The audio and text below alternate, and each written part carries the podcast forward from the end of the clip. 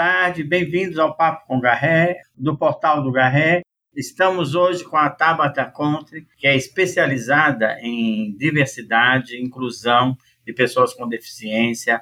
Ela trabalha na Talento Incluir, tem uma trajetória linda de trabalho, ela com a Carolina Ignar, que é minha, minha amiga de muitos anos, e eu sempre gostei de desenvolver muitos, muitos temas com a Talento Incluir nos encontros de cidadania. Hoje, no Papo com Garré, nós vamos entender um pouquinho como é que está a pandemia e a, o recrutamento e seleção de pessoas né, nessa época, porque é uma época de transformação, de mudança, e a gente sabe que as cotas ainda existem, mas é, houve um relaxamento geral aí na questão das cotas por, em função da pandemia e muita gente trabalhando de casa. Tabata, me, me dá o cenário atual dessa questão da, dos portadores de deficiência nas organizações. Oi, Garré, muito legal estar aqui com você. Olha só, é, a pandemia geralmente assustou todo mundo, em diversos âmbitos da vida e do trabalho. Na inclusão de profissionais com deficiência, a gente sentiu na consultoria, nos primeiros meses, algumas vagas sendo congeladas, principalmente nos quatro primeiros meses. Foram quatro primeiros meses bem difíceis para novas contratações mas tinha ali é, uma questão legal de que não, não se podia demitir pessoas com deficiência na pandemia, pelo menos até o final de 2020 valia essa lei. Mesmo assim, é, no segundo semestre, a gente começou a perceber o mercado voltando a nos procurar para contratação e, consequentemente, só contratação não funciona. A gente tem que preparar gestor, preparar RH. Então, a gente começou a atuar nos treinamentos, nas palestras também no formato remoto, né? Então, depois de alguns meses, a inclusão continuou acontecendo, pelo menos nos clientes que a Talento Incluir atende.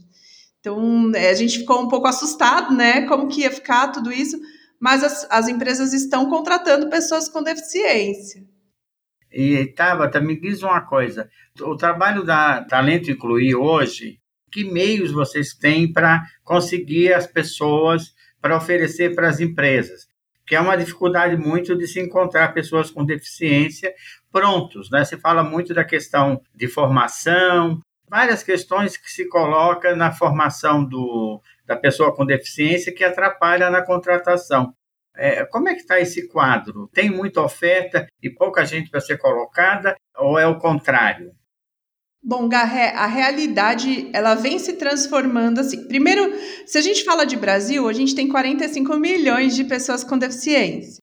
Aptas para o trabalho, em idade economicamente ativa, 9 milhões. Agora, dessas 9 milhões, a gente não sabe quantas têm deficiências que se enquadram na lei de cotas, porque a lei tem regras. Não é toda pessoa com deficiência que se enquadra.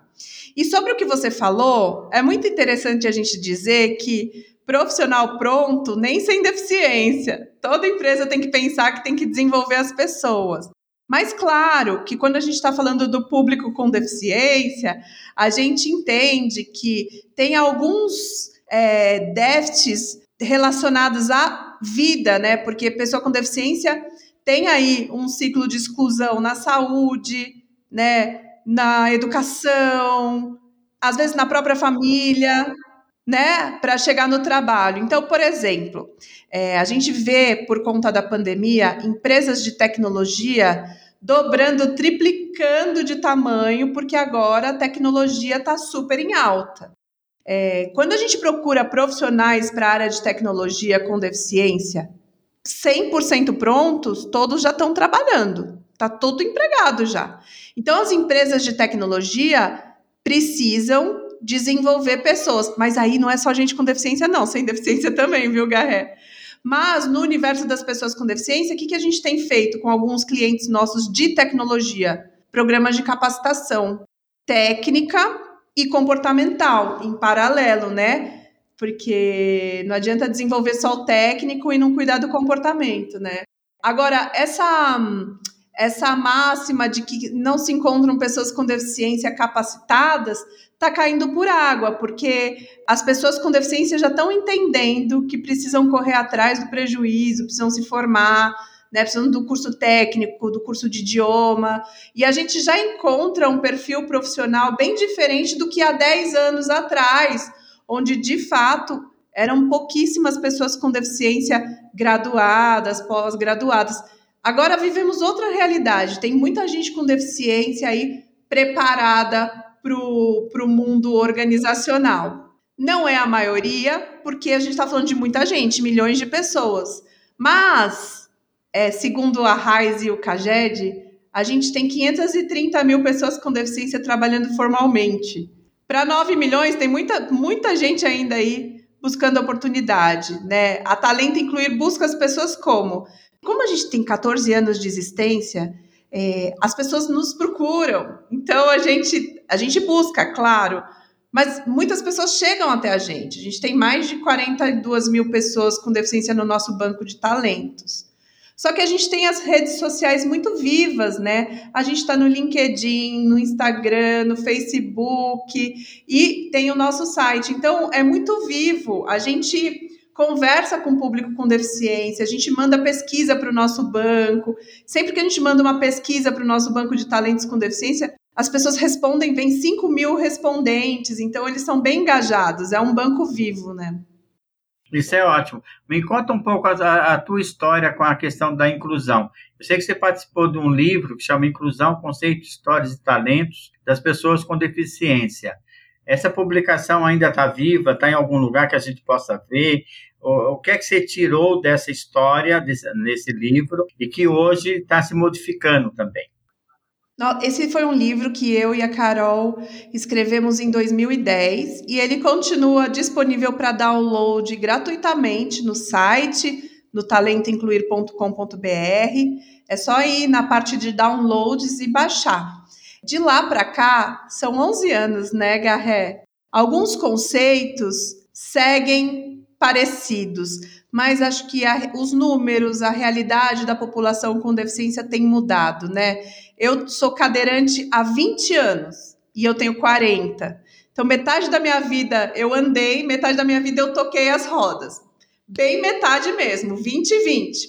Com inclusão, já são 14 anos trabalhando. Desde o livro, faz 10 anos. É, eu percebo a realidade do público com deficiência mudando. Eu percebo algumas empresas muito mais maduras do que há 10 anos atrás. Eu também mais madura, né, Inclusive no, no, nas discussões dentro do mundo corporativo, sabe? É, eu, como profissional, muito mais segura de trazer algumas questões e de enfrentar alguns questionamentos que vêm do cliente é, sem medo, né? É, e perceber a mudança que esse posicionamento faz no cliente, né? Porque quando a gente se posiciona com o nosso propósito, que é trazer equidade para as relações humanas, para que pessoas com deficiência estejam no, no mundo do trabalho, é, a gente muda todo um, um, uma sociedade e toda uma cultura organizacional e, e inclusão dá trabalho, não é fácil de fazer. Não é fácil incluir uma pessoa surda que fale Libras, porque culturalmente, né, a gente não sabe Libras, então a gente tem que levar essa cultura para dentro da empresa. Não é fácil a gente trazer uma pessoa tetraplégica que não mexe do ombro para baixo, mas que pode usar o computador por é, movimento de boca, movimento de olhos. Né? As empresas, de fato, as pessoas que estão nas empresas não são as empresas, porque as empresas são feitas de gente, né? As pessoas dentro das empresas ainda têm muitas dúvidas em relação, mas e aí? Como que a gente faz, né? Como que é essa inclusão? É, então, quando a gente bate o pé, né? Nem bater o pé, eu bato que eu não mexo o pé, mas no sentido figurativo da palavra, a gente percebe que as empresas começam a se movimentar, as pessoas começam a se movimentar. Tá bom, então eu vou falar com TI, tá bom, então eu vou falar com infraestrutura. E é muito interessante isso, porque a responsabilidade pela inclusão sai do RH e vai para a empresa, né? Porque o RH tem um papel importantíssimo é, de incentivo e de fazer o meio de campo ali. Mas tem muitas outras coisas, é, atividades que são necessárias com outras áreas da empresa para que a inclusão aconteça.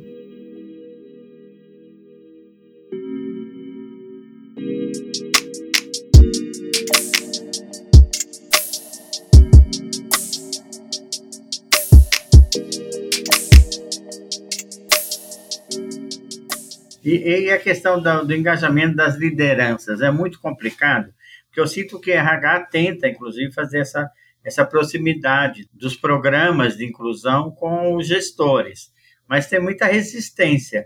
Agora, não é preciso engajar o C-level, o principal líder, para que, que o exemplo sirva. Eu lembro muito do Serasa, que a, as lideranças todas estavam engajadas, isso, isso permeou toda a organização Claro que eu não sei como está o Serasa Experian hoje, mas ela foi uma referência aí na a IBM, na inclusão, né? E, e essa coisa de, inclu, de inclusão, você essa que raça e gênero está tendo maior maior foco agora nas empresas do que a, a, a inclusão de pessoas com deficiência? A inclusão de pessoas com deficiência, ela vem com uma, uma questão legal, né? É lei, as empresas precisam cumprir, é compliance também. A, a empresa não pode ficar fora da lei. Então, tem, existe uma necessidade legal, mas a gente não pode trabalhar só pela necessidade legal, a gente tem que entender que isso é uma ferramenta para trazer equidade para essa população. Assim como a gente também precisa trazer equidade para a população negra, né, 56% da população brasileira é negra, né, e a gente ainda não, não consegue reconhecer essa população dentro do, das organizações. É, sabe o que a gente está fazendo agora? A gente está fazendo mentoria para alta liderança, para CEOs, executivos, porque nos últimos tempos, principalmente com esse a pandemia, ela trouxe um boom de movimentação na internet, em todas as redes sociais, né? E houveram, rolaram algumas gafes de altas lideranças quando se fala de diversidade. E a comunidade das pessoas com deficiência, assim como a comunidade das pessoas negras, a comunidade LGBTQIA, estão atentas a qualquer, qualquer falha, qualquer gafe é, gera um barulho gigante e, e, e é ruim para a imagem da empresa que a alta liderança da empresa não saiba lidar com questões de diversidade. Então, por isso, a gente está fazendo agora a mentoria para presidentes, diretores, alta liderança mesmo. Mentoria né? A gente escuta o que eles têm a dizer e a gente conversa e traz o nosso ponto. É uma troca, é muito interessante. E essa mentoria é feita muitas vezes pela própria Caroline Guinarra, né? Que é a CEO da Talento Incluir. Porque a gente fala que é de CEO para CEO, né? É, e daí, top-down, né? Aí a gente treina todos, todos os líderes. E assim, uma palestra não, não resolve o problema de ninguém. É, as conversas, elas precisam ser constantes, né? Tem que ser como se fosse uma mensagem subliminar, sabe, Garré? Um dia é um treinamento, outro dia é uma palestra, outro dia é um material de comunicação, outro dia é uma live, outro dia não sei, é um vídeo, e a gente tem que ser muito criativo, trazer, trazendo conteúdo importante sobre inclusão de pessoas com deficiência. E a convivência, a convivência no dia a dia também. Garré, imagina se você não tivesse convivido comigo, com a Carol, né? E mesmo convivendo, a gente ainda tem dúvidas, né? A convivência, ela quebra qualquer parede de vidro qualquer tabu, né, aquele estigma, aquela dúvida. Eu não sei se as pessoas estão nos ouvindo agora, né, já foram em algum evento que o Garré é, organizou, mas o, o Garré sempre nos levava para os eventos e nos colocava lá como mestre de cerimônias, nos colocava lá palestrando, e, e isso é muito interessante, Garré, porque as pessoas com deficiência precisam estar e ocupar todos os espaços da sociedade. Porque quando a gente não se vê e não vê pessoas igual a nós, iguais a nós, a gente acha que aquele espaço não é nosso. E, e o contrário também, quando as pessoas sem deficiência não nos veem ocupando tais espaços, elas acham que a gente não poderia ocupar. Então é muito legal que você sempre pensou assim à frente, botando a gente lá na cara do gol para as pessoas nos verem, né? Eu acho que isso faz muita diferença.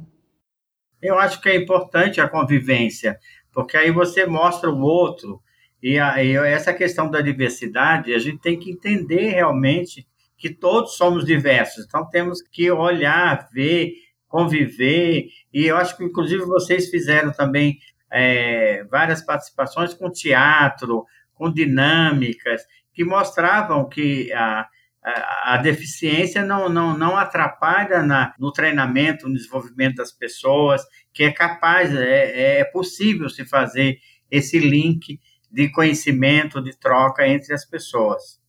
O Garré, as pessoas confundem deficiência com ineficiência. Isso é um erro e só a convivência faz com que a gente enxergue que são coisas completamente diferentes, né?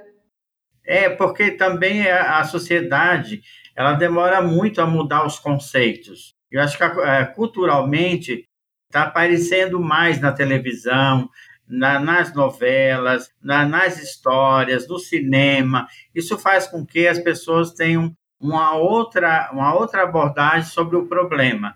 Agora, eu queria focar um, um assunto importante com você. Você acha que tem mais mulheres com deficiência ou homens com deficiência no mercado de trabalho? No mercado de trabalho são mais homens. Olha que coisa, até dentro do universo das pessoas com deficiência, os homens são mais contratados que, a, que as mulheres, Garré. São 311 mil homens para 175 mil mulheres com deficiência. A gente precisa trabalhar a equidade de gênero até na inclusão de pessoas com deficiência. É, tá vendo como que como isso isso esbarra numa, numa questão de cultura do RH, cultura da também da inclusão, é, é, eu acho que é um trabalho importante, porque é, não, em termos de número não há diferença, tem tantas mulheres quanto homens buscando esse trabalho, né? Uhum. E Garré, se a gente olhar outros marcadores, é porque eu não tenho inúmeros outros marcadores, mas a gente precisa falar que a pessoa com deficiência, ela não tem só como característica a deficiência. Ela é homem, ela é mulher, ela é negra, ela tem mais de 60, ela tem menos de 30, ela é bissexual, ou ela é homossexual, ou ela é transexual, ela possui diversas religiões e por aí vai, né? Gerações, gêneros e por aí vai. Então, a pessoa com deficiência, a gente tem que começar a entender que a deficiência é uma característica da pessoa, como qualquer outra, né? É um retrato da sociedade. Todo o segmento social está representado através de um grupo que tem um, algo, algo a mais, vamos dizer, dentro do processo de que você vai, vai poder contratar, vai poder desenvolver, vai poder incluir. Agora me diz uma coisa aí, como é que foi trabalhar na as lideranças com esse tema à distância? Olha, Garré, a gente achava que não era possível, né? Mas tá funcionando. A gente tem feito, claro, um treinamento que durava seis horas, quatro horas, a gente dividiu, né? Em encontros. Agora a gente faz três encontros de duas horas. Ou três encontros de uma hora e meia. A gente não pode deixar de falar do assunto, porque a gente corre um risco muito grande de regredir né, nas conquistas que tivemos até agora do número de inclusão de pessoas com deficiência no trabalho. Então, a gente precisa constantemente falar de, sobre isso, porque é, a gente já percebe pessoas com deficiência no mercado de trabalho, mas a gente tem que começar a olhar a qualidade dessa inclusão, né? Tem um número que nos chama a atenção aí, quando a gente olha 500 maiores empresas para se trabalhar, 1%, nem 1%, é 1%, vai, dos cargos de gestão são ocupados por pessoas com deficiência só. É nada. A gente não tem líderes com deficiência. A grande maioria das pessoas com deficiência ainda está na base. E quem pode fazer a diferença nisso são os gestores, o gestor direto da pessoa com deficiência, que é quem vai cobrar, dar feedback, quem vai elogiar, reconhecer e quem vai orientar a carreira dessa pessoa, que muitas vezes não, nunca foi questionada, nunca é, teve uma conversa sobre carreira com alguém. Então, o líder tem um papel fundamental aí na evolução e na carreira das pessoas com deficiência. Então, está acontecendo, a gente está conseguindo desenvolver líderes à distância e a gente tem discussões bem interessantes, assim, e, e muito participativas, assim, os nossos treinamentos, eles são muito participativos, as pessoas usam muito chat, as pessoas abrem a câmera para falar, então eu, eu tenho achado bem interessante, assim, eu sinto falta dos abraços no final, né? mas eu, eu não tenho nenhuma saudade do trânsito, viu, Garré? É verdade, não dá para ter. Me conta um pouco, você é atriz, escritora, influenciadora digital. Como é que você consegue ser tudo isso, Tabata? Aonde você arruma tempo para tudo isso? Garré, a gente vai a gente vai se virando como dá, né? Eu acho que o fato de eu ter me formado atriz depois de cadeirante para mim foi uma realização pessoal muito muito grande, mas é uma carreira que eu não consegui seguir com tanto afinco, né? Eu acabei migrando para consultoria de inclusão mais, mas eu uso muito, eu uso muito do que eu aprendi no teatro, nas palestras, nos treinamentos, dentro dos clientes. E como influenciadora digital, é um complemento do meu trabalho, porque quando a gente está dentro da empresa, a gente está educando, adultos para conviverem com pessoas diversas. Só que são pessoas de dentro do mundo corporativo. E eu sinto muito falta de trazer essa mensagem para a sociedade como um todo, e não só para quem está dentro da empresa. Então, eu uso muitas redes sociais para isso. Então, eu, eu acredito que, que o meu Instagram, que é o canal que eu mais uso, ele é um complemento do meu trabalho na Talento Incluir. E de quebra acaba virando uma, se tornando uma nova profissão, né? É, é, curioso isso, mas é, as publicidades nas redes sociais elas estão acontecendo e de uma forma diferente, né, da publicidade na TV. É mais real, é mais humana, não é um personagem. Então, é, eu Tabata, não eu Tabata atriz, né? Quando eu tô ali é, representando uma marca numa rede social. Mas é, além de tudo, tem uma outra profissão que você não falou aí, que é mãe. Eu sou mãe do Francisco. acho que esse é o meu trabalho. É o, é o meu trabalho mais maravilhoso. Ser mãe, acho que é o que mais dá trabalho. Sim, e só está começando, né? Você vai ver depois. Tem ainda adolescência, início da fase adulta, tudo isso. Mas, Tabata, foi um prazer é, falar contigo. Eu queria que você conte, deixasse uma mensagem final aí e contasse para a gente quais são os novos projetos para você, para sua vida, para Talento Incluir, o que a Carol vai trazer de novidade, se vocês vão fazer novela, vão fazer alguma coisa diferente. A Globo já, já descobriu vocês, qual é a ideia agora? Olha, Garré, é, para todo mundo que está ouvindo, nos ouvindo aí, eu queria dizer que para a inclusão acontecer, a gente precisa estar tá muito disposto, a gente tem que querer que ela aconteça. Ela não acontece sozinho. A gente precisa arregaçar a manga e, e, e né, ser curioso, buscar informação e fazer acontecer, porque senão ela não vai acontecer. É, a gente ainda não chegou nesse momento que as coisas acontecem naturalmente. A gente tem que meu, trabalhar bastante. É, inclusão dá trabalho, mas é um trabalho fantástico quando a gente vê o resultado. Tem, e tem resultados maravilhosos nos, nas empresas que a gente atende. Mas a novidade, assim, da Talento Incluir é que agora a gente é um ecossistema de inclusão. Além de trabalhar a inclusão econômica, a empregabilidade das pessoas com deficiência, a gente tem dois novos empreendimentos. Um chama WinHub, que é um marketplace para pessoas com deficiência, onde tem produtos, por exemplo, uma cadeira de rodas, uma lente de aumento para quem tem baixa visão, um telefone para quem tem baixa audição, é, uma almofada. Tem uns produtos lá que eu nunca tinha visto na minha vida. Tem uma galerinha trabalhando para esse hub acontecer. Então, a gente tem um marketplace da inclusão. Ó, que demais!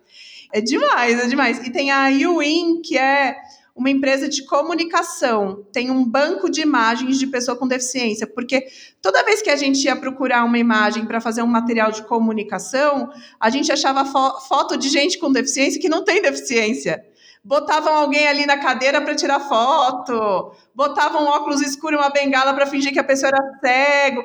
E é muito. A gente chama isso, sabe como? De creepy face. Creepy face é pessoa com deficiência fake. É como se fosse a blackface para pessoas negras, né? Que a pessoa branca pinta a cara de preto. É a mesma coisa. E é ruim, porque não cria conexão. A pessoa com deficiência olha aqui e fala: Meu, que ridículo não é, não é de verdade, né? Então agora a gente tem um banco de imagens. A gente está começando, tá, Garré? Então a gente está buscando fotógrafos que tenham esse olhar mais inclusivo e pessoas com deficiência que topem fazer parte desse banco de imagens para que a gente ofereça para os nossos clientes. Ó, que demais! Então, ótimo. Manda essas informações para o portal do Garré, que eu vou ter o maior prazer em divulgar e a gente vai, vai atrás de, de novos eventos, novas formas de tratar esse tema na sociedade. E eu quero te agradecer a atenção, a participação no nosso Papo com o Garré. Eu acho que é, você é sempre uma graça, sempre com muito talento para mostrar, para falar, e é, é isso que eu acho que é importante para as pessoas entenderem que esse mundo é muito amplo e que todo mundo tem, tem como participar e como ser feliz. Olha, Garré, eu que agradeço a oportunidade de estar aqui. Você sempre desbravando esse universo aí, né, empresarial e trazendo novidades.